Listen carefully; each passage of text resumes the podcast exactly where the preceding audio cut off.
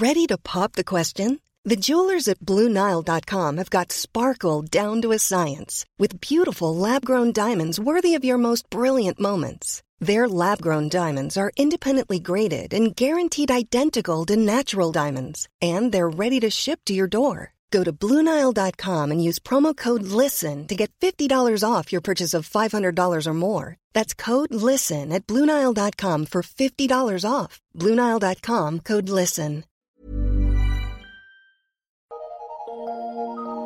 Eu sou Mário Persona e essas são as respostas que eu dei aos que me perguntaram sobre a Bíblia. Você escreveu perguntando se estaria correto cristãos se empenharem em combater o casamento gay, fazerem abaixo assinado, interferir no governo e coisas do tipo. O cristão está no mundo, mas não é do mundo. Portanto, ele não tem nada que interferir na política e no governo deste mundo.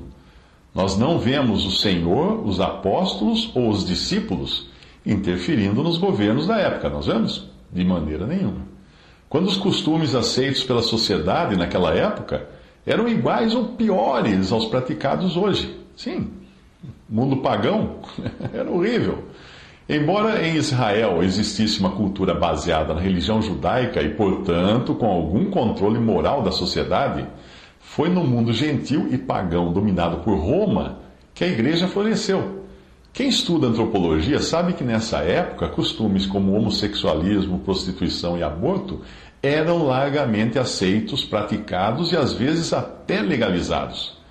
Algumas construções de, de Pompeia, quando foram descobertas as ruínas de Pompeia, de forma excelente a conservação por causa da cinza do vulcão, Algumas construções foram impedidas, foram barradas a visita, foram proibidas a visita a algumas construções por causa do teor extremamente pornográfico das pinturas nas paredes. Era assim o mundo pagão. O que os cristãos sabidamente faziam na época do início da igreja não era jogar bombas em clínicas de aborto ou matar médicos ou perseguir, como alguns fazem nos Estados Unidos, alguns que se dizem cristãos fazem. Os cristãos, no início da igreja, eles recolhiam os bebês e, tratavam deles. Numa espécie de aborto a posteriori, os bebês dos romanos eram deixados pelas mães à beira das estradas para morrerem ou serem comidos pelos cães. Quando eles não desejavam o filho, simplesmente jogavam na beira do caminho, os cães vinham lá, matavam e comiam a criança. Primogênitos do sexo feminino ou crianças portadoras de deficiência eram descartadas. E esse costume é encontrado até no início do século XX em alguns países da África e Oriente. E ainda hoje em algumas tribos indígenas da América Latina, inclusive no Brasil. Tribos estas que costumam enterrar vivos os bebês rejeitados, bebês uh, albinos, bebês gêmeos ou bebês deficientes. Desde o início da igreja, os cristãos foram conhecidos não por seu ativismo contra o homossexualismo, aborto ou outras causas morais, mas por seu trabalho de misericórdia, não apenas para com os órfãos e viúvas, mas também acolhendo e cuidando dos velhos e doentes, que eram rejeitados pelas famílias nas sociedades pagãs. O trabalho dos cristãos no início era voltado para a salvação dos pecadores e a caridade para com os sofredores e não voltado para o protesto contra o governo e as leis injustas que eventualmente estivessem em vigor na, naquela época do primeiro século. A grande agitação causada por pastores e políticos no Brasil em torno de temas como a regularização do casamento homossexual, etc., tem um forte elemento de promoção pessoal e conquista de votos, ou até de estimular as ofertas e conquistar membros para suas organizações. Se, por um lado, a Bíblia mostra claramente que o homossexualismo é pecado, está na Bíblia, o mesmo acontece com o sexo fora do casamento, está na Bíblia. A prostituição está na Bíblia, que é pecado. Adultério está na Bíblia como pecado. Todas essas atividades praticadas em consenso entre os que as praticam. Muitas vezes a alegação é de que homossexualismo não faz mal para ninguém porque são duas pessoas que concordam. Mas o adultério também, duas pessoas concordam. A prostituição também, duas pessoas concordam. O sexo fora do casamento também, as duas pessoas que praticam estão de acordo. Porque esses mesmos cristãos que fazem tanto, tanto barulho em torno do, do, do homossexualismo, do casamento homossexual, não promovem manifestações contra relações sexuais fora do casamento? Porque talvez as suas igrejas teriam muitos membros que vivem dessa maneira. Por que não promove manifestações contra o adultério? Porque muitos pastores também são, às vezes, encobertos por causa de adultério. O que as pessoas fazem na intimidade da alcova delas não é assunto dos cristãos, isso estou falando agora uh, na sociedade em geral. É claro que numa reunião, numa igreja, uma assembleia de cristãos, sim, pessoas que estão em pecado são, é um assunto de, do, dos cristãos. Mas o que as pessoas, em geral, no mundo, no país, fazem na intimidade não é assunto dos cristãos. Esses não têm nada que se intrometerem com isso. Essas pessoas não devem explicações aos cristãos. Quem pratica adultério, sexo ilícito, homossexualismo, não têm nada que explicar para os cristãos. Elas têm que explicar para Deus. A relação delas é, é, é, com Deus, não é com os cristãos. O cristão, o cristão não foi deixado aqui nesse mundo para policiar usos e costumes daqueles que não estão nem aí com os pensamentos de Deus. O cristão deve é manter-se separado de tudo isso, mesmo porque o incrédulo é incapaz de entender e aceitar a autoridade da palavra de Deus. Um cristão sábio, cuja esperança é eterna nos céus, irá entender que o incrédulo estará disposto a lutar com unhas e dentes para defender a única coisa que ele possui. Qual é? O prazer efêmero da sua vida aqui. Não cabe ao cristão tentar moralizar o mundo, um mundo que, que caminha a passos largos para o juízo, como aconteceu, aconteceu com Sodoma. O mundo islâmico é radicalmente contra o homossexualismo, mas chega a matar os homossexuais. Mas isso não significa que os muçulmanos estejam salvos. Deus não mandou Ló reformar Sodoma. Deus mandou Ló sair de Sodoma. Aquele era um homem de Deus num lugar onde Deus não queria que ele estivesse. Enquanto ele foi armando sua tenda até Sodoma, em Gênesis 13, 12, Abraão, que é um homem de fé, nossa, Ló é, é o exemplo do, do homem carnal, do, do, cristão carnal, seria uma figura do cristão carnal. Abraão, a figura do cristão de fé, que anda por fé. Enquanto Ló armava sua tenda até chegar em Sodoma, que estava de olho na, na cidade, Abraão continuou vivendo como peregrino em terra estranha, na qual Deus não lhe deu nela herança, nem ainda o espaço de um pé. Atos 5, 7. Quando os anjos enviados para resgatar Ló chegaram a Sodoma, eles encontraram Ló onde? Assentado à porta da cidade. Um lugar tradicionalmente na antiguidade ocupado pelos juízes das cidades antigas. Ló não apenas tinha estabelecido residência dentro dos muros da cidade iníqua, como estava entre os que na época equivaleriam hoje ao poder legislativo dos nossos dias, equivalentes aqui no Brasil à Câmara dos Deputados e Senado Federal. Ló era um deputado, era um juiz, era um senador dentro da sociedade de Sodoma. Nos Salmos nós encontramos a expressão assentado à porta, profeticamente indicando os líderes que condenaram o Senhor Jesus.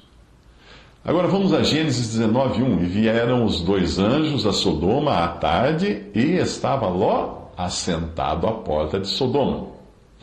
Salmo 69, 12, o salmo profético, falando, referindo-se ao Senhor Jesus, diz: Aqueles que se assentam à porta falam contra mim. Segundo Samuel 19:8. Então o rei se levantou e se assentou à porta, e fizeram saber a todo o povo dizendo: Eis que o rei está assentado à porta. Então todo o povo veio apresentar-se diante do rei. Basta ler a continuação da história para ver quão, quão vergonhosa foi a situação de Ló. Por estar onde não deveria estar, ocupando uma posição que não deveria ocupar, ele se viu obrigado a tomar uma decisão radical contra o homossexualismo que os homens da cidade pretendiam praticar a força com os anjos enviados por Deus. O que Ló foi obrigado a fazer? Negociou com eles, oferecendo as suas próprias filhas, filhas virgens, em troca, para que eles não molestassem os anjos. Gênesis 19, de 4 a 11. Antes que se deitassem, cercaram a cidade, os homens daquela cidade, os homens de Sodoma, desde o moço até o velho, todo o povo de todos os bairros, e chamaram a Ló e disseram-lhe: Onde estão os homens que a ti vieram nesta noite? Traze-os fora a nós, para que os conheçamos. Então saiu Ló a eles à porta e fechou a porta atrás de si e disse: Meus irmãos, rogo-vos que não façais mal. Eis aqui duas filhas tenho que ainda não conheceram homens. Fora vou lastrarei e fareis delas como bom for aos vossos olhos. Somente nada façais a estes homens, porque por isso vieram à sombra do meu telhado. Eles, porém, disseram: Sai daí. Disseram mais como estrangeiro, esse indivíduo veio aqui habitar e quereria ser juiz em tudo, agora te faremos mais mal a ti do que a eles. Arremessaram-se sobre o homem, sobre Ló, e aproximaram-se para arrombar a porta. Aqueles homens, porém, estenderam as suas mãos e fizeram entrar a Ló. A Ló consigo na casa e fecharam a porta. Aqueles homens, no sentido dos anjos que estavam com Ló na casa de Ló e fecharam a porta, e feriram de cegueira os homens que estavam à porta da casa, desde o menor até o maior, de maneira que se cansaram para achar a porta. Quando um servo de Deus se coloca em julgo desigual com incrédulos e se intromete com os negócios deste mundo, acaba sendo obrigado a negociar como fez Ló. Pois a política deste mundo não dá sem receber algo em troca, não, não, não caia nessa. Fora do seu lugar, o cristão é obrigado a se humilhar e fazer papel de doido, como fez Davi quando decidiu ir morar no palácio dos seus inimigos, na terra dos filisteus. 1 Samuel 21, de 10 a 15, levantou-se Davi naquele dia e fugiu de diante de Saul e foi a Aques, rei de Gate, inimigos de Israel. Porém, os servos de Aques lhe disseram: Este não é Davi, o rei da sua terra? Não é a este que se cantava nas danças, dizendo: Saul feriu os seus milhares, porém Davi os seus dez milhares? Davi guardou essas palavras, considerando-as consigo mesmo, e teve muito medo de Aques, rei de Gate, pelo que se contrafez, se transformou diante deles, em cujas mãos se fingia doido, esgravatava nos postigos das portas e deixava baba, a saliva correr pela barba. Então disse Aques aos seus servos: Bem vedes que este homem está louco. Por que não trouxestes a mim? Falta-me a mim doidos para que trouxesses este, para fazer doidices diante de mim? Há de entrar este na minha casa? Acaso não é assim, como doidos, que os incrédulos enxergam os crentes que interferem na política, querendo dar lição de moral aos, aos incrédulos? Portanto, o papel do cristão hoje não é ficar sentado à porta de Sodoma como legislador na tentativa de mudar o curso de impiedade deste mundo. A sua função aqui é pregar o evangelho para salvar aqueles que se reconhecem pecadores e não pregar moralidade ou querer conquistar espaço na política. Aqueles que foram salvos pela fé em Jesus irão honrar a palavra de Deus e procurar viver de acordo com o ensino dela. E esta certamente não inclui a união de pessoas do mesmo sexo, homossexualismo, adultério, fornicação, prostituição, etc. De jeito nenhum. Para o cristão, não faz qualquer diferença se o governo aprova ou não aprova casamento homossexual. Alguns poderão argumentar que, se assim for, o governo obrigará as igrejas a celebrarem uniões homossexuais. Mas pensar assim é não entender o que é o matrimônio segundo a Bíblia. Não existe na palavra de Deus algo como uma igreja celebrando um casamento. As pessoas se casam perante Deus e aí elas cumprem as disposições legais, oficializando a sua união civil em obediência aos poderes estabelecidos por Deus no cartório civil. Não existe algo como alguém, eh, religiosamente falando, declarar um casal marido e mulher perante Deus. O único que pode fazer tal declaração, mas apenas perante os homens, é o juiz de paz, com a autoridade que lhe foi delegada pelo Estado. Deus não delegou autoridade para homens unirem pessoas naquilo que costumam chamar de casamento religioso. Resumindo, com quem uma pessoa se casa ou deixa de se casar é problema dela. E se o governo oficializar isso ou não, é problema dos governantes. Eles irão dar contas dos seus atos a Deus. O cristão vive à margem disso, como sempre foi no início do cristianismo. Aqueles que vão na conversa desses pastores e políticos chamados evangélicos, bancada evangélica e coisa do tipo, e saem em campo para enfrentar e atacar os movimentos de LS, não percebem que estão servindo de bucha de canhão desses pastores e políticos massa de manobra, estão sendo feitos massa de manobra porque eles vão cumprir interesse desses caras. O casamento que o cristão deveria ser radicalmente contra é o casamento entre igreja e Estado. Algo que alguns políticos denominados evangélicos e mesmo católicos insistem em manter o casamento da igreja com o Estado. Constantino foi quem, o imperador Constantino, foi quem celebrou essa união no terceiro século e virou, foi um verdadeiro desastre. Aí começou o declínio da igreja. A referência profética feita no livro de Apocalipse à igreja dessa época, de, da época de Constantino, é a seguinte: Conheço as tuas obras e onde habitas, que é onde está o trono de Satanás. Apocalipse 2,13. O príncipe deste mundo é Satanás. E ao unir-se aos poderes deste mundo, no terceiro século da história da igreja, a igreja passou a habitar onde Satanás tem seu trono, o mundo. O cristão não tem nada a fazer nesse lugar. Disse Jesus: O meu reino não é deste mundo. Se fosse, os meus servos lutariam para impedir que os judeus me prendessem, mas agora o meu reino não é daqui. João 18,36. Eu lhes tenho dado a tua palavra e o mundo os odiou, porque eles não são do mundo, como também eu não sou. Não peço que os tires do mal, e sim que os guardes do mal. Eles não são do mundo, como também eu não sou. Santifica-os ou separa-os. Na verdade, na verdade, a tua palavra é a verdade. Assim como tu me enviaste ao mundo, também eu os enviei ao mundo. João 17, 14 a 18. Infiéis, não compreendeis que a amizade do mundo é, é inimizade de Deus?